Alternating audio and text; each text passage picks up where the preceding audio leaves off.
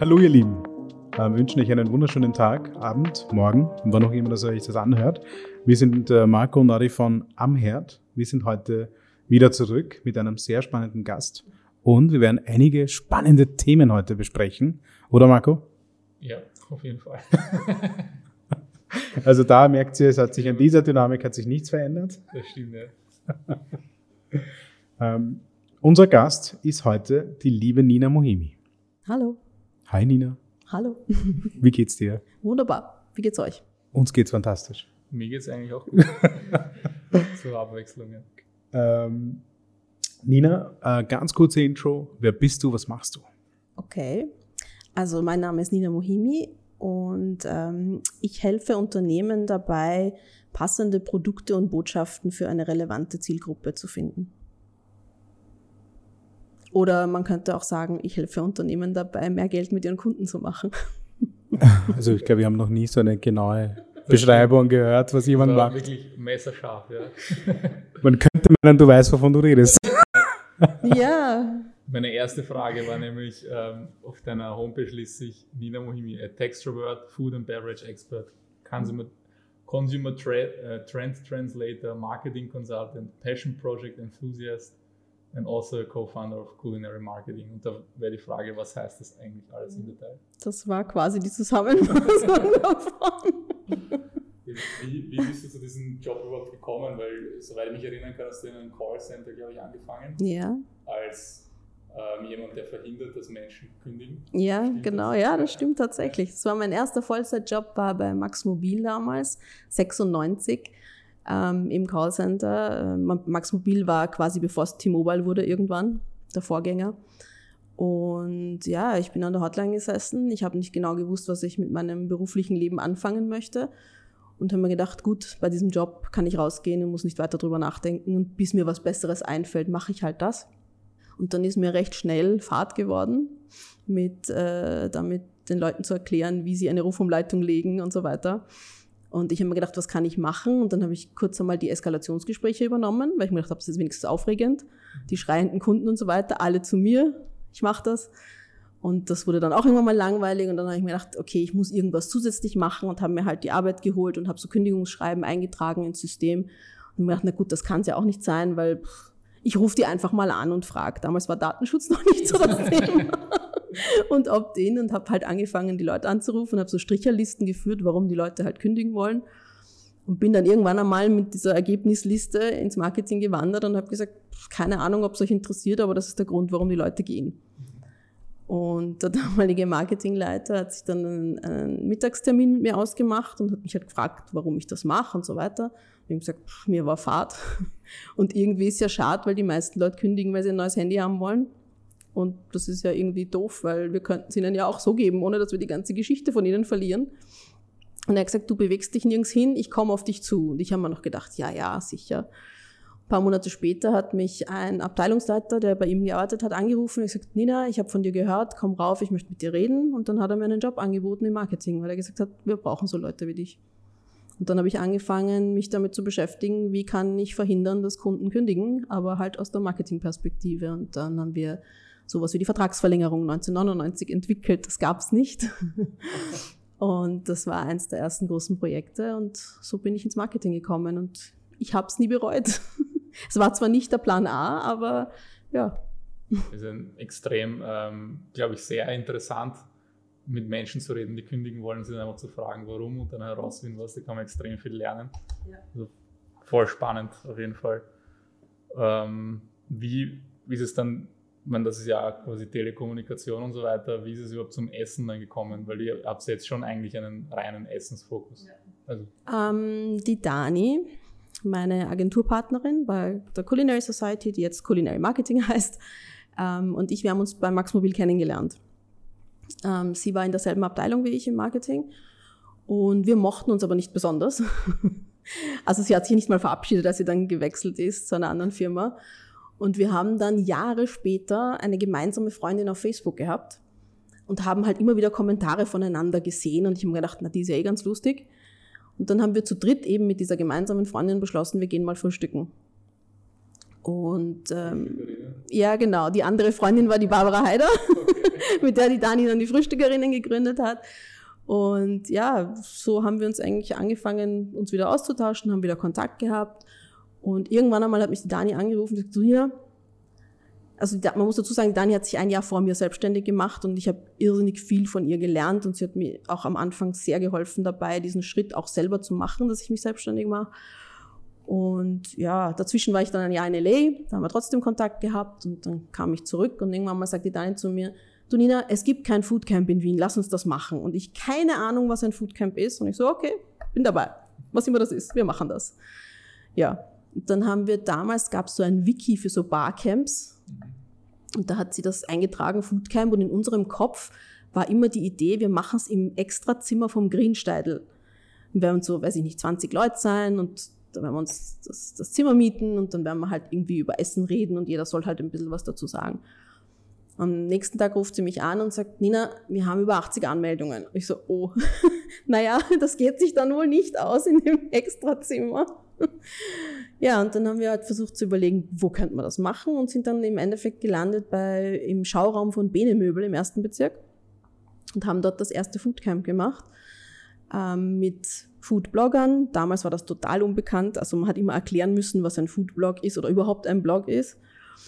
Und mit Journalisten und so ein paar Leute aus der Urtech-Szene, möchte ich sagen, aus, aus der österreichischen, also eben auch Nerds, Food-Nerds und Tech-Nerds. Ja, und da haben wir eben das erste Foodcamp gemacht und da haben wir schon gemerkt, dass wir gut zusammenarbeiten, da wir dieses Event ja auch alleine geschupft haben, zu zweit. Und wir haben schon recht bald gemerkt, dass wir auch sehr ähnliche Prinzipien haben. Also uns war es zum Beispiel wichtig, dass wir kein Einmalgeschirr haben. Obwohl wir jetzt damals nicht so riesig viel Sponsoren hatten, war es uns wichtig, dass wir Mitgeschirr anmieten, damit es halt kein Plastik- und Einmalgeschirr gibt. Und zwar wichtig, dass wir Goodiebags haben, wo nicht Folder drinnen sind, die jeder wegschmeißt, sondern wo irgendwas drinnen ist, das auch verwendet wird. Und wir haben versucht, den Sponsoren, die dort dabei waren, zu erklären, hey, es ist besser, wenn ihr jetzt nicht nur einen Banner dort hinstellt oder irgendein Rolling Board oder sonst irgendwas, sondern wenn ihr euch da einbringt und ein bisschen was Sinnvolles macht und ein bisschen einen Mehrwert liefert. Ja, bei diesem Foodcamp habe ich wirklich, wirklich viele Leute kennengelernt, die ich bis heute inzwischen schon wirklich gute auch Freunde von mir geworden sind.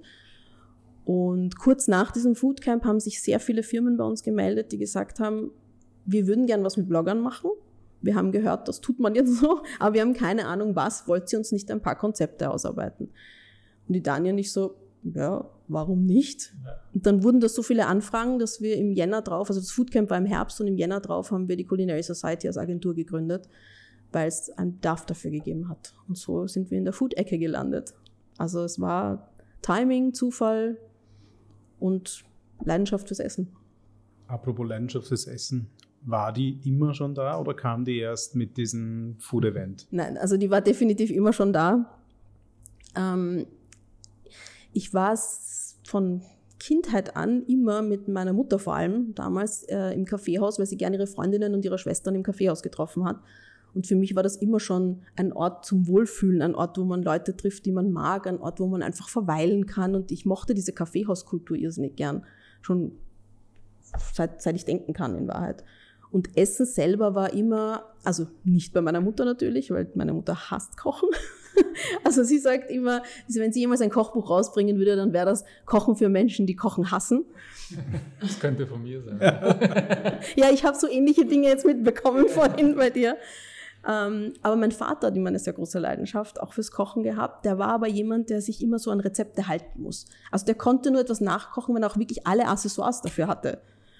Und von meiner Großmutter, von meiner Oma und von meinen Tanten habe ich dieses leidenschaftliche Kochen mitbekommen. Und dieses, du musst nicht genau aufs Rezept schauen, sondern fühl's einfach, schau dir die Kräuter an, schau dir an, was, was gut funktioniert zusammen und so weiter. Also bei mir war definitiv Essen immer schon etwas, das Spaß gemacht hat und vor allem mehr als dass es nur um den Geschmack ging, es war so ein, ein Gefühl von Zusammengehörigkeit. Und wie hat sich die, äh, die Foodblogger-Szene deiner Meinung nach äh, verändert in den letzten Jahren, verglichen mit dem ersten Foodcamp und 2021? Es hat sich unglaublich verändert. Also jetzt, das ist jetzt nicht spezifisch nur auf die Foodblogger bezogen, aber es hat sich wirklich sehr verändert, weil wenn ich ans erste Foodcamp 2012 denke, dann waren da hauptsächlich Leute, die das gemacht haben aus einer Leidenschaft heraus die einfach nur ein Outlet für sich gesucht haben, um sich kreativ zu betätigen im Bereich Kulinarik. Ganz unterschiedliche. Also es hat jemanden gegeben, der hat sich nur auf Sous Vide spezialisiert 2012. Da hat man noch kein, kein Mensch gewusst, was das eigentlich ist. Ähm, oder Leute, die halt ihre Rezepte irgendwie zur Verfügung stellen wollten für ihre Familien, die in aller Welt verstreut waren. Und da ging es wenig darum, dass man jetzt ähm, damit Geld verdient oder, oder mit Unternehmen zusammenarbeitet oder selber Reichweite bekommt und jetzt ein Superstar wird oder so etwas, sondern es war wirklich aus der reinen Leidenschaft, dass man das, was man macht, anderen zur Verfügung stellt.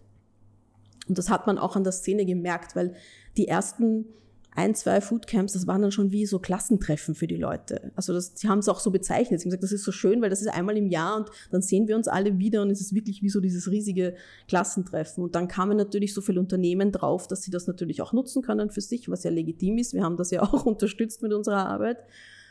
Für uns kam dann nur 2015, war das 2000? Ja, 2015 kam so für uns dieses, irgendwie gefällt uns das nicht, diese Richtung und wir wollen das auch nicht mehr länger beruflich machen. Also wir haben Ende 2015 allen unseren Kunden gesagt, wir machen das nicht mehr, wir bieten das nicht mehr an, Blogger Relations, weil für uns entwickelt sich mehr in Richtung Mediaplanung. Und das interessiert mich nicht. Und die Dani und ich, wir haben beide immer gesagt, wir haben uns nicht selbstständig gemacht, um erst wieder jeden Scheiß zu machen. Also bei uns ging es wirklich darum, wir wollen auch einen Spaß haben an der Arbeit und wir wollen dahinter stehen können und wir wollen auch, dass es nachhaltig zur Markenbildung beiträgt, was wir da produzieren in unserer Arbeit und nicht einfach nur, du kriegst Geld und du schreibst drüber. Nicht, dass ich jetzt allen unterstelle, dass sie so leben, aber es hat sich sehr stark in diese Richtung entwickelt und wir wollten das nicht mehr machen.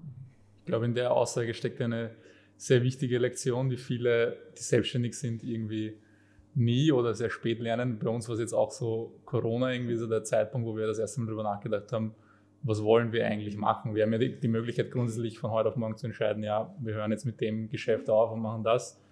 Und ich glaube, viel zu wenige Leute machen das dann so knallhart und sagen, eigentlich macht uns das überhaupt keinen Bock, das bringt uns vielleicht Geld ein oder sowas, aber sollen wir nicht machen. Also ich glaube, da sollten viel mehr Leute drüber nachdenken, weil das dann auch langfristig ein anderes Leben sein kann. Ja, aber ich würde es, also ich würde es auch niemandem übel nehmen, ehrlicherweise, weil für uns war es leicht, diese Entscheidung zu treffen. Also wenn ich jetzt nur von mir, wenn ich jetzt nur von mir ausgehe, ich habe in meinem Leben den Luxus gehabt und dafür bin ich sehr dankbar, dass ich frei bin in meinen Entscheidungen. Mhm. Und dieses Gefühl hat nicht jeder. Selbst wenn es so ist, haben viele das Gefühl nicht, dass sie sich erlauben dürfen, dem nachzugehen, was sie wirklich machen wollen. Mhm. Und es wird dir auch in Österreich ehrlicherweise nicht anerzogen, so zu denken. Österreich ist ein Bewahrerland. Das hat wahnsinnig viele Vorteile. Das, hat das, das bedingt, dass du eine Ringstraße hast, die wunderschön ist, wenn du durchfährst, weil alles super renoviert ist und hergerichtet wird. Aber wenn es darum geht, was Neues auszuprobieren oder von, von, von, von der Norm abzuweichen, dann will man in Österreich meistens lieber Zweiter sein. Und nicht der Erste, der das macht. Nein, es ist gefährlich. Also für viele ist es einfach gefährlich und ungewöhnlich aus der Komfortzone raus und alles, was funktioniert, soll einfach weiterhin so funktionieren. Ja, nichts verändern, man könnte ja was verschlechtern. Ja, also ja, wie gesagt, wir haben jetzt auch keine Geschäftszweige aufgelassen, aber wir haben sie umgestaltet, sagen wir so. Wir haben ähm, diesen Gedanken genutzt. Es gab halt einfach bestimmte Aspekte in manchen Bereichen, wo wir gesagt haben, eigentlich zehrt, also zehrt uns das aus. Also wir haben, das nimmt uns die Energie über die Jahre weg. Und wie können wir das umgestalten? Weil wir, wir hatten nicht den Luxus, dass wir einfach sagen können, wir hören einfach mit dem auf sondern wie können wir es umgestalten. Das hat uns, das motiviert uns jetzt zum Beispiel. Dieses Jahr sind wir alle ziemlich gut drauf, trotz der ganzen Situation. Wir sind motiviert und ich glaube, es liegt auch ein bisschen daran, dass wir das Gefühl haben, wir haben es wieder in die Hand genommen, die Zügel und gestalten wieder wie am Anfang ein bisschen. Aber ich glaube, das ist ein sehr wichtiger Punkt, weil ich finde, man sollte sich öfters von diesem Gedanken lösen, dass alles, was man vor allem im beruflichen Kontext macht, für die Ewigkeit sein muss. Das ist nicht notwendig. Es ist okay, wenn etwas mir jetzt Spaß macht und für ein Jahr Spaß macht. Und wenn es dann nicht mehr funktioniert, dann macht man halt was anderes. Ja. Das ist ja der große Vorteil, den wir haben. Wir sind ja keine Bäume, wir können uns bewegen. Das ist, das, das nutzen viel zu wenige. Dieses, okay, es muss nicht für immer sein. Selbst wenn ich starte, muss ich schon nicht den Gedanken haben, oh, wenn ich das jetzt mache, dann muss ich mich committen für die nächsten zehn Jahre. Das stimmt ja nicht. Ja, oder wie färbe ich es meinen Kindern? oder wie färbe ich es meinen Kindern? Ja, aber wirklich. Im Gegenteil, man könnte den Kindern vererben, dass sie frei sind in ihren Entscheidungen und dass sie auch mal ihre Meinung, wenn es neue äh, Bedingungen gibt oder wenn es einen neuen Informationsstand gibt, dass sie ihre Meinung auch ändern dürfen. Ja, ganz wichtig, ja. Du arbeitest ja mit, mit großen und kleinen Betrieben äh, zusammen. Merkst du da Unterschiede mit diesen Gedanken, den wir jetzt gerade anreizen? Gibt es da große Unterschiede, wie die Betriebe mit diesen Gedanken umgehen, dieser Veränderung, der stetigen Veränderung? Mm, vor zehn Jahren hätte ich gesagt ja, heute muss ich sagen nein, weil es sehr individuell abhängig ist von demjenigen oder von der Person, die die Entscheidungen trifft. Und das ist eine, eine Persönlichkeitscharakterfrage von dieser Person wie sehr ist sie bereit, aus dem, was sie kennt, auszubrechen und mal was Neues auszuprobieren. Das ist bei einem Startup sehr oft, ist das jemand, der sich davon nicht lösen kann, obwohl er in einem Startup ist. Und genauso habe ich aber in Konzernen auch Leute erlebt, die wirklich bereit sind, alles auf den Kopf zu stellen. Wobei ich jetzt gar nicht so weit gehen würde zu sagen, dass das immer super ist. Also man muss auch nicht permanent alles neu erfinden. Im Gegenteil, man kann auch manchmal hergehen und sagen, wie haben denn das die Leute früher gemacht? Man kann, man kann ähm, vom Alter und von der Erfahrung des Alters auch sehr viel lernen. Und ich finde, in sehr vielen Konzernen und auch Startups gibt es viel zu wenig Respekt vor der Seniorität. Ich glaube, das ist ein, äh, was mir jetzt dazu einfällt, ist der erste Punkt, weil man, ähm, wir, wir drängen sehr viel in Richtung Digitalisierung, auch wir selber also vor allem ich dränge extrem in der Firma drauf, weil es halt sehr, sehr viele Vorteile bringt. Aber ich glaube, es sollte nicht, es, es hat oft was damit zu tun, dass der Kundenkontakt auf gewissen Ebenen quasi reduziert wird oder verändert wird. Und ich glaube, das ist aber die Chance, sollte man nutzen, dass man die Ressourcen, die frei dafür nutzt, dann wieder anderswo mehr Kundenkontakt zu haben. Wenn wir zum Beispiel äh, bei der Produktionslinie irgendwie schaffen, dass wir vielleicht äh, unsere äh, Rapper nicht mehr die Kasse bedienen müssen, weil alles über Online-Bestellungen abläuft, dann sollen sie sich gefälligst mehr Zeit für den Kunden nehmen, ihn mehr beraten und so weiter oder vielleicht sich ein bisschen Zeit mit ihm unterhalten. Also diese Sachen, und das ist dann wieder sehr traditionell quasi und ich glaube, da kann man sehr viel lernen quasi von diesem Umgang, weil so wirklich, in, zumindest im Takeaway-Bereich, Service, da kann man sich sicher viel abschneiden von den älteren Generationen. Ganz viel, wenn ich dran denke, wie, wie man das immer früher gehört hat, von Kreisland zum Beispiel. Mhm der schon immer gewusst hat, wenn die reingekommen ist, die Kundin von ihm, das Kind mag, ich weiß nicht, äh, extra Wurst, egal, was auch immer es halt damals war. Und der hat halt dann immer was bekommen. Oder der hat schon gewusst, okay, die mag nur die Äpfel, die jetzt perfekt ausschauen zum Beispiel. Dann hat er halt die für sie weggelegt und so weiter. Und die Digitalisierung, genau wie du sagst, sollte uns einfach den Freiraum geben, menschlicher zu sein ja. und dieses Empathische mehr ausleben zu können. Das ist kein Widerspruch. Weil leider Gottes passiert genau das, dass durch die Digitalisierung einfach die Leute das Gefühl haben, ich bin, ja, dass, dass man als Kunde vielleicht nicht mehr diese Verbindung mit der Marke oder mit dem, mit dem Business aufbauen kann. Zumindest habe ich persönlich das Gefühl, wenn ich jetzt einen vorgefertigten Newsletter bekomme, wo meine Präferenzen irgendwie schon abgebildet sind, dann bin ich halt skeptisch, wo ich dann sage, hm, ich Aber kann mich nicht erinnern, euch das erzählt zu haben. Es ist ein schmaler Grad, weil ich habe jetzt zum Beispiel, wir, wir wechseln gerade auf ein, ein Kunden, äh, ein CRM-System, also Kundenmanagement-Programm. Und da habe ich natürlich extrem viel zu tun gehabt mit den super hochprofessionellen Verkäufern, die mit mir geredet haben. Und mir war klar, dass die super viel Daten über mich schon gehabt haben, dadurch, dass ich auf der Seite gesurft habe und in Gesprächen gemerkt, was die schon alles gewusst haben, ohne dass ich ihnen das erzählt habe. Aber ich persönlich habe mich dadurch viel besser betreut gefühlt. Die konnten super spezifisch auf meine Sachen eingehen ich, hab, ich war echt beeindruckt, habe mir sehr viele Sachen aufgeschrieben, was wir bei unseren Verkaufsprozessen dann nutzen können. Also da hat man gemerkt, wie wenn es gut genutzt ist, wie, wie man durch die Digitalisierung dann die persönliche Ebene nochmal auf ein anderes Level bringt. Haben sie dich auf deine Search History angesprochen? Na, die, die wussten ja, die haben so gesagt, ah, ich habe gesehen, du hast ja schon den Pricing-Plan dort angeschaut, weil wir, wir, wir, wir nutzen die Software teilweise auch schon. Und das Coole ist, du siehst dann zum Beispiel, der hat jetzt 30 Sekunden auf der Seite 2 verbracht und die Seite 2 sind die Preise und dann kannst du sagen, hast du irgendein Problem, ja, wenn es bei den Preisen sollen wir da, müssen wir dann wieder drüber reden oder sowas, also du kannst spezifisch auf die Probleme eingehen. Kann natürlich creepy sein, aber wenn du es gut machst, dann ist es nicht. Nein, so. eigentlich habe ich ja. die Seite 2 aufgemacht, dann habe ich einen Anruf bekommen. Ja, genau. Stimmt. Ich habe da nicht mehr weitergeschaut. Dann bin ich nach Hause gefahren und am nächsten Tag wieder gekommen. Ja. Ich war sechs Stunden auf Seite 2. Das Ziel könnte eigentlich sein, dass man hergeht und sagt, man versucht, es so zu erreichen, dass jemand sich wohlfühlt, aber nicht genau sagen kann, warum. Ja. Das ist eigentlich das, weil zum Beispiel, das wissen ganz viele enge Freunde von mir nicht, aber ich habe äh, ein, ein Word-Dokument, da schreibe ich die Essenspräferenzen meiner Freunde rein. Also ich schreibe rein, der ist glutenfrei, der ist äh, nur vegan, der, die mag keinen Thunfisch, etc. etc. Das heißt, wenn die zu mir kommen zum Essen, dann werden die nie etwas haben, das ich vorher irgendwie festgestellt habe und dokumentiert habe. Aber sie wissen nicht warum. Ich sage ihnen nicht, uh, dein Profil ist da da da da da. Weil das ist natürlich ein bisschen seltsam.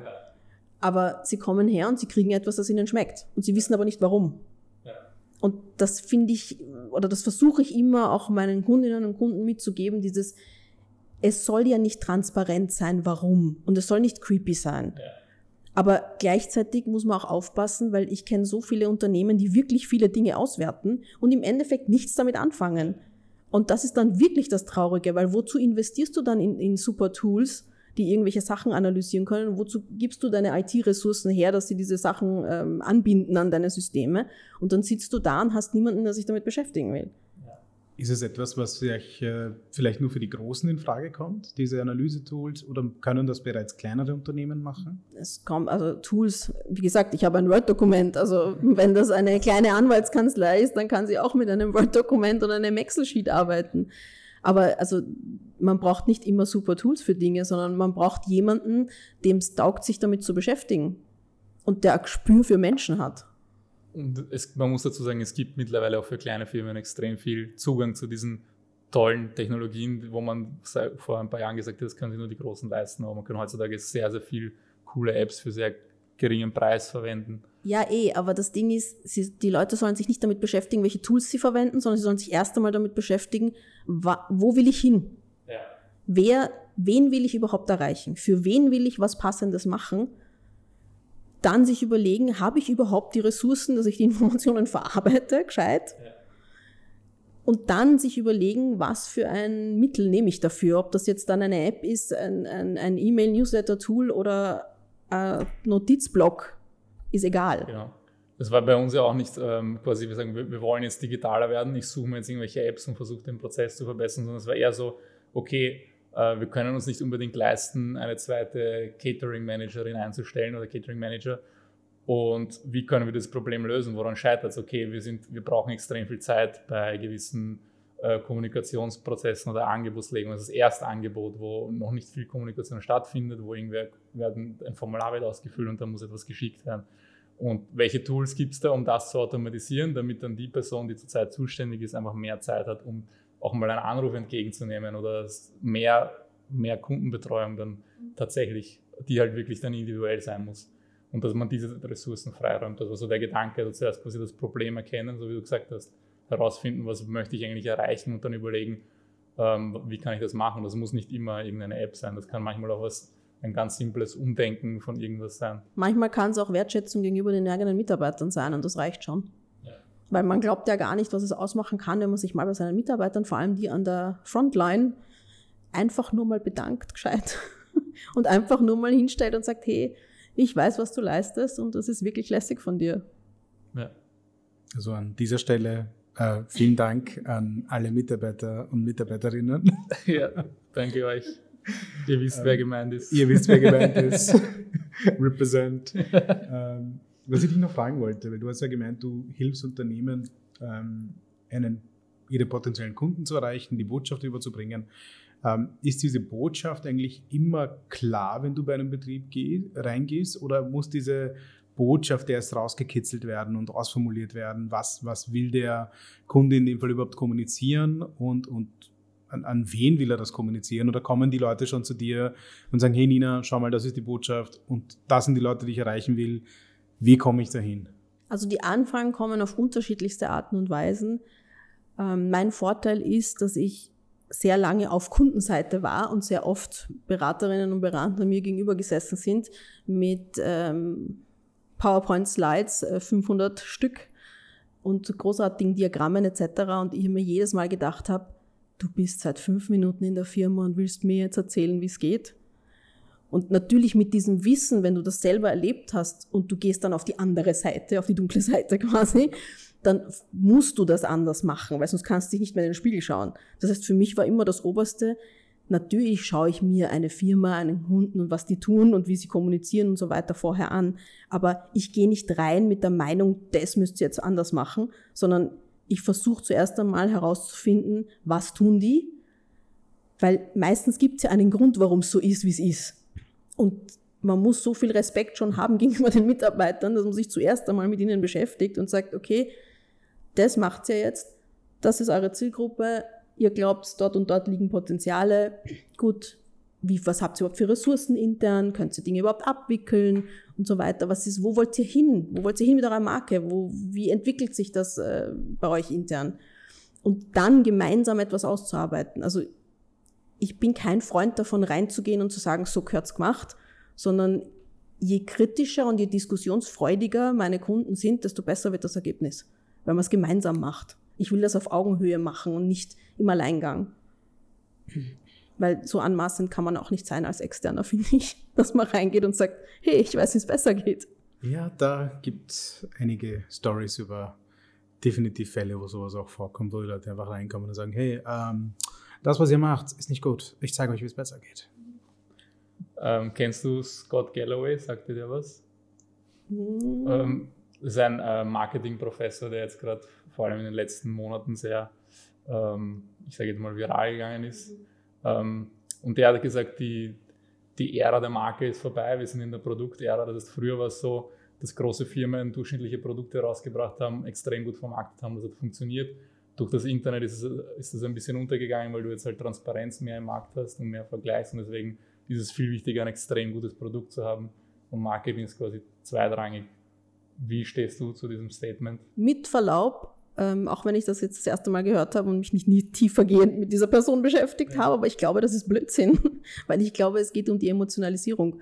Es ist egal, was du hast, wenn ich mich da draußen umschaue. Es gibt ähm, Geschäfte, die haben Produkte, die sind unterdurchschnittlich und die schaffen es, Massen zu begeistern. Also ob das jetzt richtig ist oder nicht, das ist jetzt Zeit dahingestellt, aber es geht nicht darum, ein super Produkt zu haben. Es geht darum, ein Bedürfnis zu erfüllen irgendeiner Art. Ob das jetzt rein kommunikativ ist oder tatsächlich im Produkt. Ich glaube, das hängt auch sehr viel von der, vom Marktsegment ab. Welches Marktsegment möchte ich ausschöpfen? Möchte ich jetzt die äh, Leute ausschöpfen, die einfach, es soll günstig sein, es soll gewisse Kriterien erfüllen, dann wird es wahrscheinlich die Marke egal sein. Aber ich glaube, je höher die, die Bereitschaft der Kunden ist, zu, äh, das Geld auszugeben, umso unwichtiger wird das wahrscheinlich werden, weil wie erklärt man sich das sonst, dass ein großer amerikanischer Autohersteller halbfertige Elektroautos an Kunden ausliefert? Weil er ein Luxusmarkt ist, ja. Also da geht's, ja. Das ist halt ein Lifestyle, dass sie damit kommunizieren ja. und sagen, hey, ihr seid die Pioniere, ihr seid die ähm, einer der ersten, die was äh, Großartiges leisten können. Oder auch bei den Handys, die Produkte sind extrem limitiert, aber die Leute sagen, hey, it works for me, passt perfekt. Aber das Ding ist, das war ja noch nie anders. Ja. Wenn ich zurückschaue und mir denke, der Marlboro Man zum Beispiel, das war so eine Ikone, so eine Werbeikone quasi als Testimonial, weil der auch diesen Lifestyle eben verkörpert hat. Da ging es auch nicht unbedingt um das Produkt selbst, sondern da geht es darum, was, wer bin ich, wenn ich dieses Produkt verwende?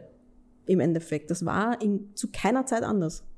Das ist zeitlos. Dieses Emotionalisieren und dieses Mitreißen können, das ist zeitlos frage mich, wie sie das erste Wagel verkauft haben werden, wahrscheinlich damals an die Höhlenmenschen. ja, gab sicher auch eine Agentur dahinter. ähm, was, was kann die Wiener Szene von Los Angeles lernen? Weil du warst ja länger in Los Angeles. Ich glaube, ich fahre so öfters rüber, wenn nicht Corona ist gerade. Ja, also ich bin meistens einmal im Jahr auf jeden Fall in den USA länger und auch in anderen Städten, weil ich finde es ganz wichtig zu reisen im eigenen Land, genauso wie außerhalb vom eigenen Land. Ähm, ich finde es ganz wichtig, also jetzt, ich kann jetzt natürlich nur in meinem, in meiner beruflichen Bubble denken, aber für mich ist zum Beispiel das Wichtigste, wenn ich in einer neuen Stadt bin, dass ich mir einen Supermarkt anschaue.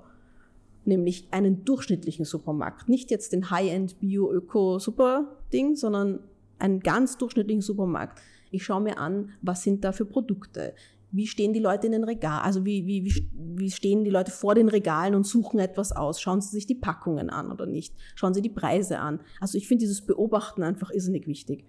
Und Amerika ist halt für jemanden im Marketing ein großartiges Feld, weil die können einfach alles vermarkten. Das ist sagenhaft. Und wenn man sich dort anschaut, alles hat tausende Eigenschaftswörter. Also es gibt nicht nur den Pfefferminz Kaugummi, sondern es gibt den Mouthwatering Chewing Gum, Spearmint, bla, irgendwas. Also es ist immer so viel Emotion dabei. Sie können einfach wirklich alles, was sie sehen, vermarkten und jeder Zentimeter dort in diesem Quadratzentimeter in diesem Land wird als Business verwendet. An jeder Ecke steht jemand, überall ist irgendwo was los, überall will irgendjemand etwas verkaufen.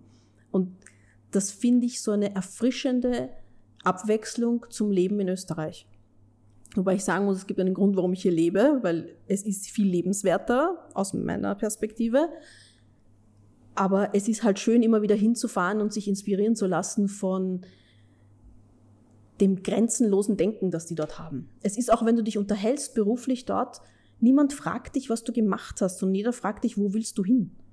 Was ist so dein Ziel? Wo, wen, wen, was, was für ein Produkt willst du schaffen? Oder wo willst du, wo willst du als Schauspieler arbeiten? Oder was auch immer. Aber es geht immer in die Zukunft. In Österreich ist es 90 Prozent vergangenheitsorientiert. Was hast du gemacht? Wen kennst du alle? Wer sind deine Eltern? Was hast du? Also, es ist immer eine Rückschau. Und ich finde es halt sehr angenehm, beides zu haben. Mhm. Ja, wir sind halt das E-Gut-Land.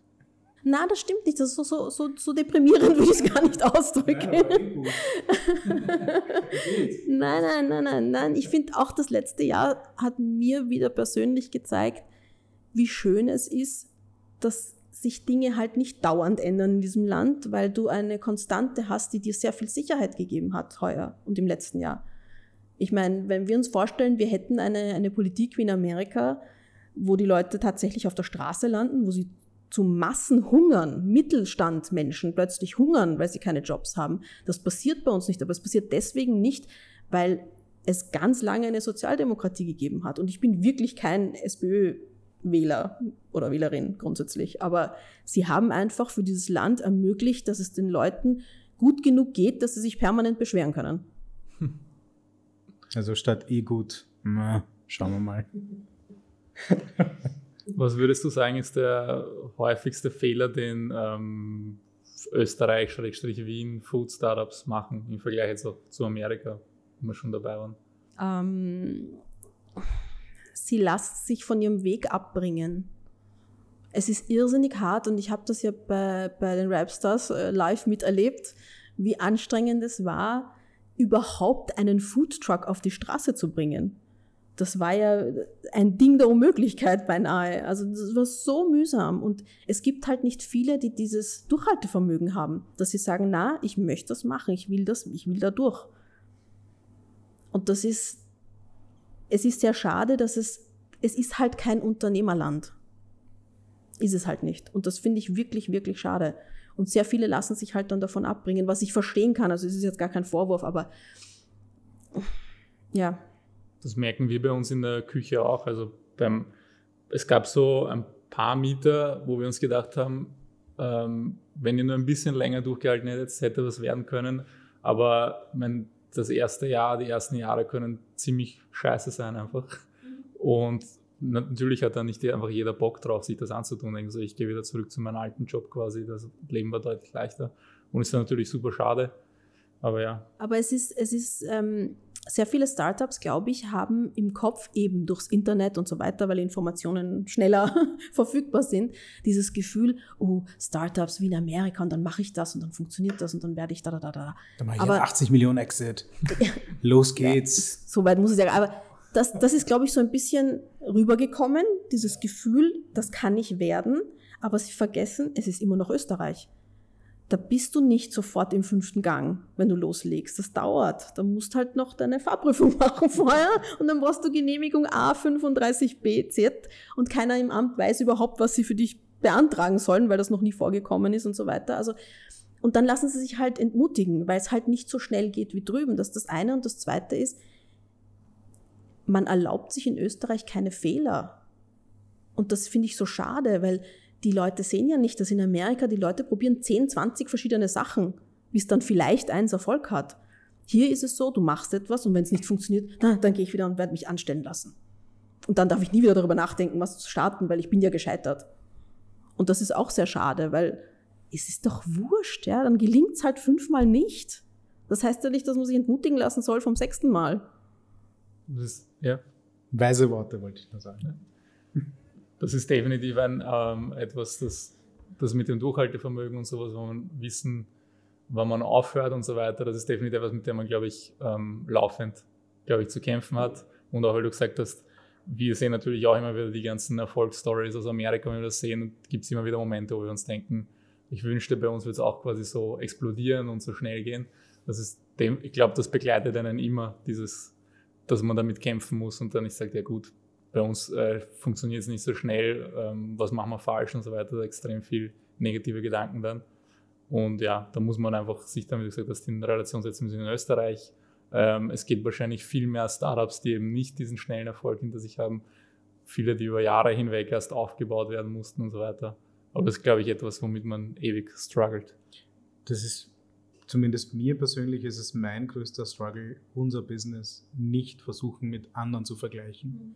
Das versuche ich seit dem ersten Jahr, dass wir einfach mal unseren Weg uns gesteckt haben und wir gehen einfach diesen Weg und alles andere, was rundherum passiert. Es gibt Unternehmen, die viel, viel, viel erfolgreicher sind. Es gibt Leute, die kommen dort noch hin.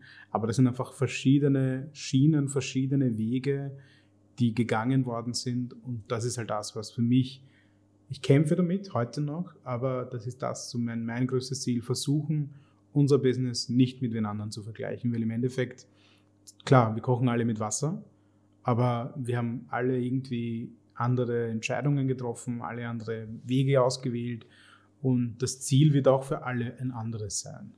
Wir begleiten uns vielleicht hier und da auf diesem Weg, aber äh, es hat jeder sozusagen sein eigenes Schiff zu steuern. Trotzdem ist das Schönste, miteinander zu reden.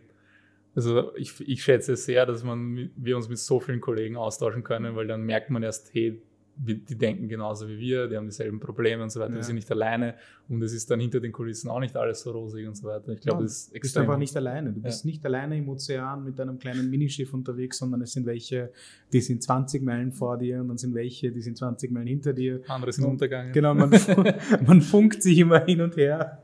Aber das ist, ein, das ist auch ein guter Punkt, weil das Schöne ist, ich glaube, in den letzten zehn Jahren, seit ich es zumindest mitbekommen habe, gibt es sehr viel mehr, die verstanden haben, wenn es uns allen gut geht, geht es dem Einzelnen auch gut. Und dieser Austausch, dieser ehrliche Austausch, nämlich nicht dieses Täuschen und Tarnen und Blenden, sondern dieser ehrliche Austausch zu sagen, okay, hey, das hat bei mir nicht funktioniert, vielleicht probiert ihr das anders oder ich kann dir den Tipp geben oder du meld dich mal bei dem und dem. Diese Dinge passieren jetzt immer mehr und das ist wirklich eine sehr schöne Entwicklung. Und auch dieses, zugeben können, dass man was falsch gemacht hat. Ich kann mich erinnern, ich habe einmal einen Vortrag gehalten und dann kam als Publikumsfrage, ob ich schon einmal, ob schon einmal ein Projekt schiefgegangen ist. Und ich war völlig entsetzt, weil ich gesagt habe, na freilich, was heißt eins? Natürlich sind Projekte schon mal schiefgegangen. Es ist ja überhaupt nichts dabei. Es geht ja immer nur darum, wie du damit umgehst mit der Situation. Aber ich kann mich doch nicht ernsthaft hinstellen und jungen Leuten vor allem erzählen, dass bei mir immer alles super gelaufen ist. Also das ist ja völlig absurd. Dafür steht man ja dann nicht äh, auf irgendeiner Bühne oder auf einem Panel. Ja. Solchen Menschen würde ich am liebsten gerne einfach mal einen Schuh entgegenwerfen. Was ist das für eine deppere Frage? Natürlich ist es viel schief gegangen. Nein, aber es ist wirklich, also das hat mich so traurig gemacht, diese Vorstellung, dass jemand ernsthaft vermuten würde, dass alles glatt gegangen ist, nur weil ich halt zufällig jemand bin, der dort steht und halt über Dinge erzählt. Das ist wirklich sehr seltsam.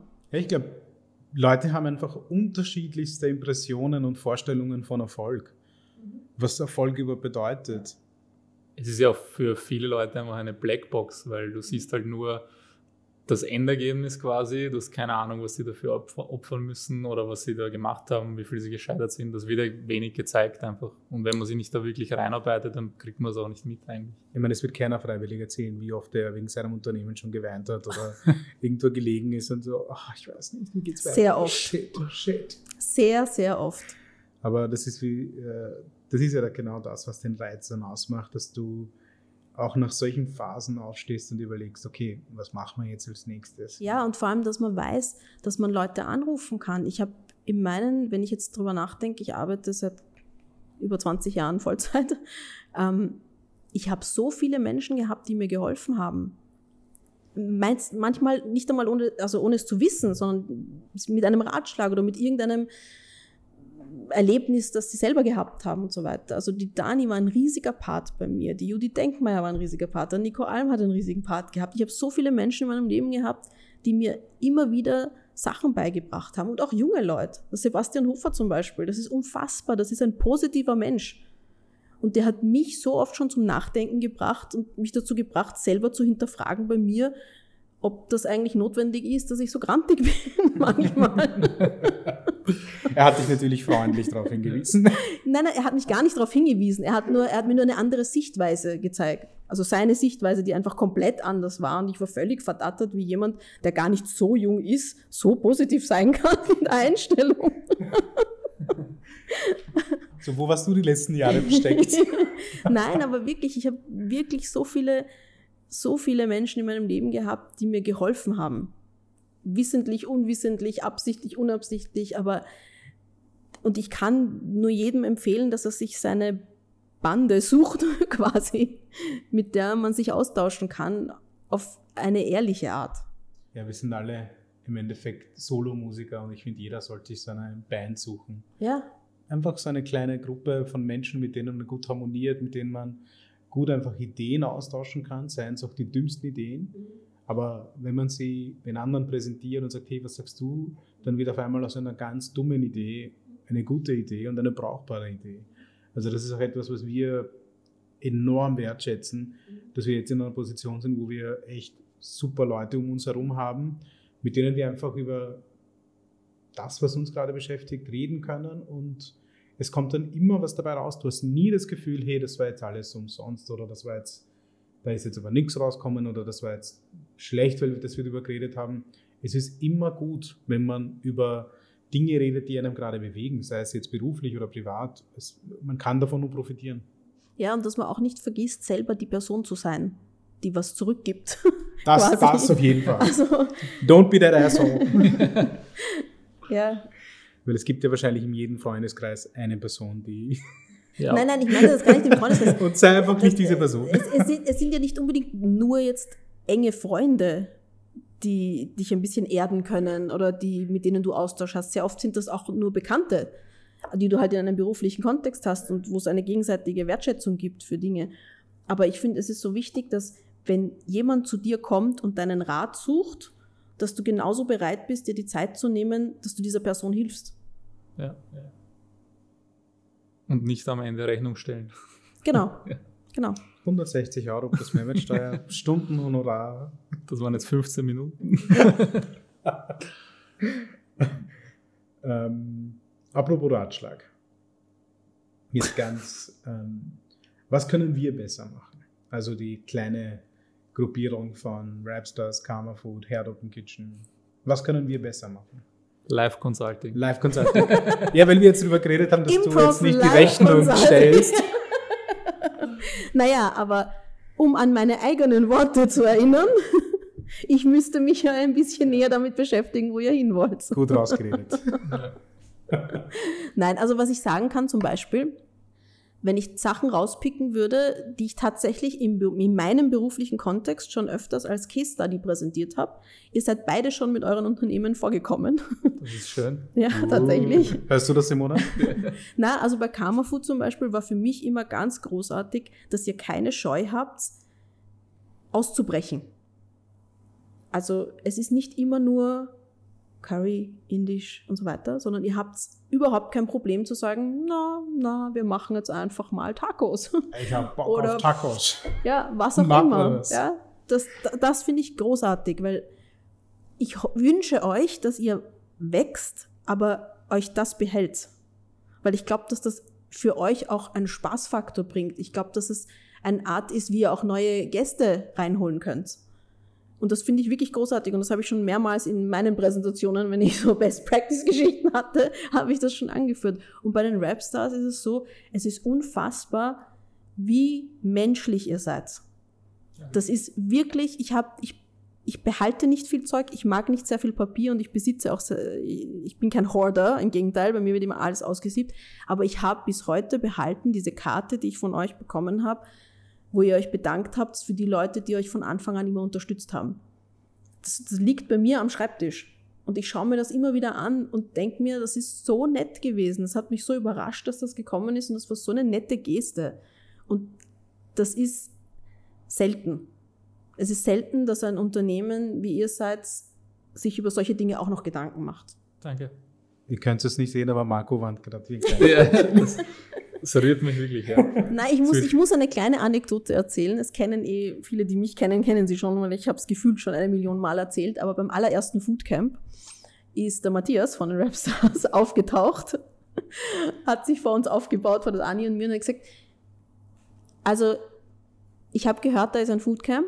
Ich möchte irgendwann einmal einen Foodtruck machen und ich brauche ein Netzwerk. Ich habe keine Einladung, darf ich trotzdem rein? Und wir so, naja, na freilich darfst du rein. Und so, ja, bitte geh und hab Spaß und so weiter. Und was er gemacht hat, und das ist auch so etwas, das ich nie vergessen werde, er ist bis am Schluss geblieben, er hat uns beim Aufräumen geholfen und er ist bei jedem anderen Foodcamp in Folge gekommen und hat uns beim Aufräumen geholfen. und das ist so lieb einfach. Und das ist die Art von Wertschätzung. Diese Dinge vergisst man nicht. Und deswegen, ja, natürlich merkt man sich dann die Raps. Also natürlich hilft man ihnen, wenn sie was brauchen. Weil wir kommen immer aufräumen.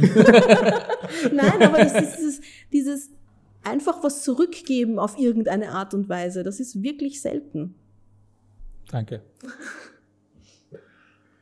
Ja, ähm, wohin soll es eigentlich in deiner Zukunft gehen? Soll es einmal ein eigenes Produkt geben oder ein Restaurant oder sowas? Oder ist es Nina Mohimi? Ich glaube, ich wäre gänzlich ungeeignet als Lokalbesitzerin, weil ich würde wahrscheinlich drei Viertel der Menschen nicht reinlassen. oder nur durch so ein solchen Portal oder so etwas. Also das, das, nein, nein, das ist ungeeignet. Ähm, ich mache auch zum Beispiel keine Gastroberatung, weil ich einfach in Lokalen mich entspannen will und dort sein will und das ist nicht in meinem beruflichen Spektrum drinnen. Ähm, ich weiß nicht, wo es in der Zukunft hingeht und ehrlicherweise will ich es auch gar nicht wissen, weil es würde mich massiv belasten, wenn ich einen Masterplan hätte. Ich will frei sein. Für mich ist mein Erfolg ist, wenn ich so leben kann wie jetzt, dann bin ich mehr als dankbar für das, was meine Eltern mir mitgegeben haben, für das, was meine Freunde mir ermöglichen, für die Unterstützung, die ich so bekomme. Und wenn ich so weiterleben kann wie jetzt und coole Projekte machen kann, nette Kundinnen habe, dann bin ich mehr als zufrieden und dankbar das ist für mich Erfolg. Sehr schön gesagt. Herrlich, kann man nicht besser formulieren. ähm, jetzt haben wir unsere Roundup-Questions, damit wir nicht allzu viel von deiner Zeit beanspruchen. Ähm, Frage Nummer eins, liebe Nina, wie läuft ein normaler, normaler unter Anführungszeichen, Arbeitstag bei dir ab? Vom Aufstehen bis Schlafen gehen. Wann stehst du auf? Hast du so ein, eine Morgenroutine, eine Abendroutine, eine Mittagsroutine? Wie schaut so ein Tag aus? Also das Wichtigste ist einmal keine Routine. Das ist einmal, das muss sein. Das ist, das ist die einzige Konstante in meinem Leben, dass es keine Routine gibt. Und ich hoffe, das bleibt auch so. Ich entscheide das meistens, also wann ich aufstehe, ich stehe mit einem Wecker auf. Ich bin nicht dieser Typ, der einfach so aufwacht, sondern ich muss einen Wecker haben. Ähm, ich hasse es auch zu schlafen. Also ich, wenn ich, wenn es eine Pille gäbe und ich könnte die einnehmen und ich müsste nicht mehr schlafen, ich würde das sofort machen, weil ich habe immer das Gefühl, das ist verlorene Lebenszeit. Ich glaube, die gibt es. Ecstasy. also eine ohne Nebenwirkungen vielleicht. ähm, ja, und ich entscheide das am Abend davor, wann ich aufstehen soll und am Tag selbst, wie ich meinen Tag gestalte. Und das ist auch der Grund, warum ich den Job habe, den ich habe, weil der ermöglicht es mir, möglichst flexibel meinen Tag zu gestalten. Natürlich hat man dann Termine und so weiter, aber ich kann zum Beispiel, ich kann, am, am liebsten mache ich meine Termine mit Menschen am Nachmittag, weil in der Zeit, also Nachmittag ist für mich eine Zeit, in der kann ich nicht kreativ sein. Das ist so ein Leerlauf im Kopf und das ist ein guter Zeitpunkt, um Leute zu treffen, weil dann hat man andere Dinge zu tun und muss jetzt nicht ein Konzept ausarbeiten oder sonst was. Und ähm, also Vormittag ist meistens hochproduktiv für Alltagsgeschichten, also Alltagsgeschäft mehr oder weniger, E-Mails beantworten, Austausch, schauen, was gibt's Neues und so weiter. Dann habe ich so ein Nachmittagstief, wo ich meistens Leute treffe, also jetzt gerade weniger, aber normalerweise Leute treffe und im Kaffeehaus sitze und so weiter. Dann gibt's so die Abendphase, wo ich gern was esse, meistens gern essen gehe, das geht halt auch nicht im Moment. Und abends ist meine Lieblingszeit zum Arbeiten eigentlich. Also das ist die Zeit, wo ich mir, ich habe inzwischen über 100 Newsletter im Food-Bereich, die ich abonniert habe und die ich auch tatsächlich alle lese. Also ich liebe das, was ich tue. Mir macht das wirklich Spaß, mich damit zu beschäftigen. Uh, was ist jetzt in Amerika rausgekommen? Oder uh, was ist jetzt in Dänemark Neues? Oder auf Instagram zu schauen. Gut, wie schaut das Packaging jetzt von dem neuesten Kaugummi aus? Oder solche Sachen. Das, mir macht das Spaß. Das ist so, wie wenn sich andere vor dem Fernseher hinhauen, ist das meine, mein Hobby in Wahrheit. Und Konzepte und so weiter, die mache ich um Mitternacht. die werden am besten in der Nacht. Selbst wenn ich mich bemühe, sie untertags zu machen, sie werden dann nicht so gut. Das ist so. Verrückt, sage ich dann. Verrückt. Du bist das komplette Gegenteil von mir, weil ich, ich brauche Routine extrem. Also für mich, desto, desto gleicher die Tage sind, desto besser für mich. Nein. Ich immer selber Uhrzeit aufstehen. Aber was wir, was wir gleich haben, ist, ähm, ich habe auch am Nachmittag so ein Tief und wenn ich Meetings setze, dann versuche ich die alle zu bündeln. Na schau, das ja. nächste Mal treffen wir uns am Nachmittag. Ja. Also täglich grüßtes Murmeltier wäre für dich so die absolute Traumvorstellung, oder? Ja, weil ich, ich bin jemand, der, man, wie nennt man das, Decision Fatigue? Das versuche ich zu vermeiden. Ich, ich esse immer dasselbe, ich stehe zur selben Zeit auf und so weiter. Ich versuche so wenig Entscheidungen wie möglich zu treffen, damit ich dann genug Energie habe für die großen Dinge quasi. Und was sind dann die großen Dinge? Keine Ahnung, wenn ich über irgendwas Kompliziertes nachdenken muss, dann kostet das viel Energie. Und wenn ich, mich, wenn ich schon eine Stunde überlegt habe, was ich heute zum Mittag esse, dann bin ich halt weniger kreativ bei den anderen Sachen. ja, ähm, was sind deine Top 3 Empfehlungen, wo man essen gehen sollte? Muss nicht nur in Wien sein, kann überall sein. Auf die Gefahr hin, dass das jetzt sehr unbeliebt ist, diese Antwort, aber das würde auf die Person ankommen, die fragt. Weil ich kann natürlich nicht einfach blanko Empfehlungen abgeben. Wenn mich die Person fragt, dann will sie ja etwas haben, das ihr selbst taugt. Okay, und dafür muss ich wissen, okay. was, was würdest du Nina empfehlen? Mir? Ja. also drei kann ich schon mal gar nicht machen, weil ich mag die drei Zahl nicht. Also es okay. müssten vier sein bei mir. Okay, dann machen wir vier. Ähm, wenn ich jetzt von Wien ausgehe, also Wien-Umgebung mhm. quasi, dann wäre das die Alma, definitiv, hundertprozentig. Das ist, also ich kann tatsächlich zum ersten Mal in meinem Leben sagen, das ist mein Lieblingslokal. Ist so.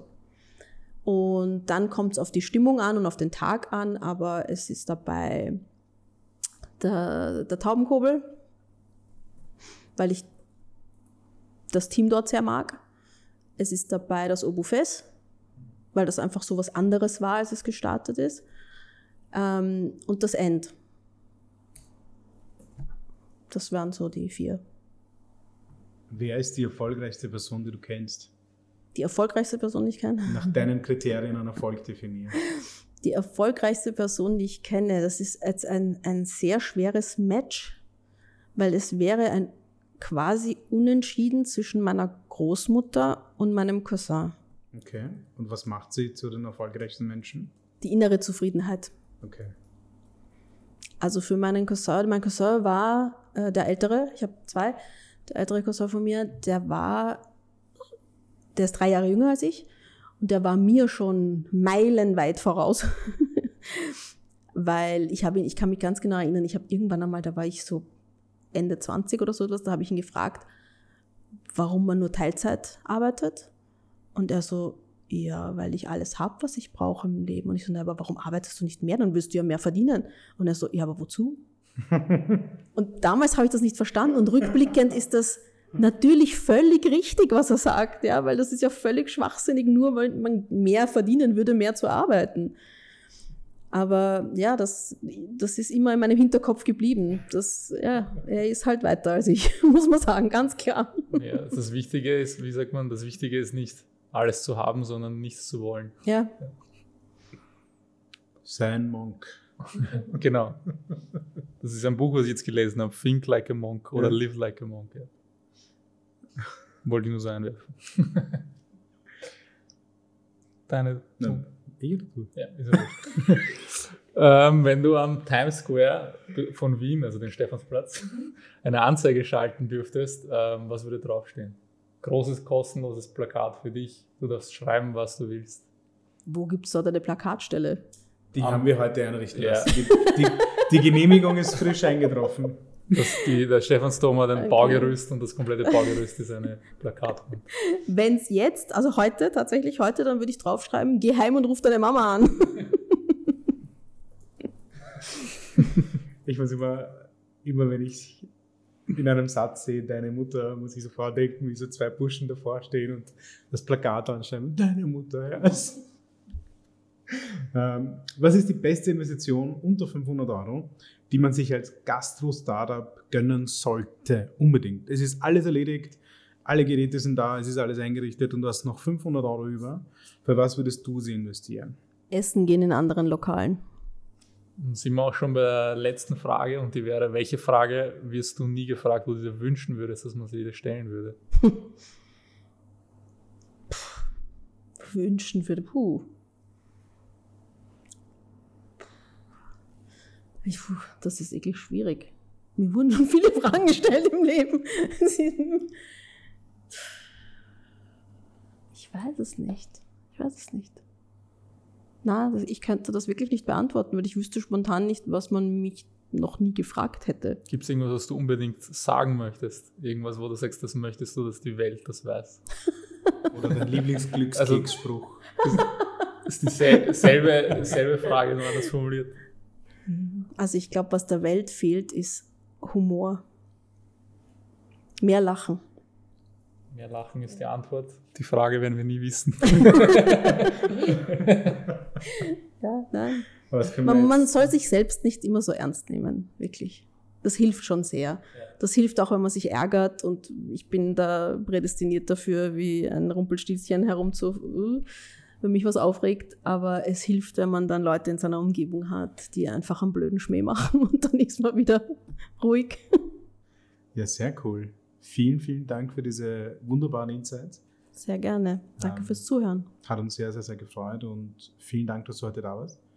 Wünschen dir alles, alles Gute für deinen weiteren Weg, der Ebenso. dich in die unendliche Zufriedenheit führt. und bis zum nächsten Mal. Danke vielmals. Bis dann. Ich freue mich drauf.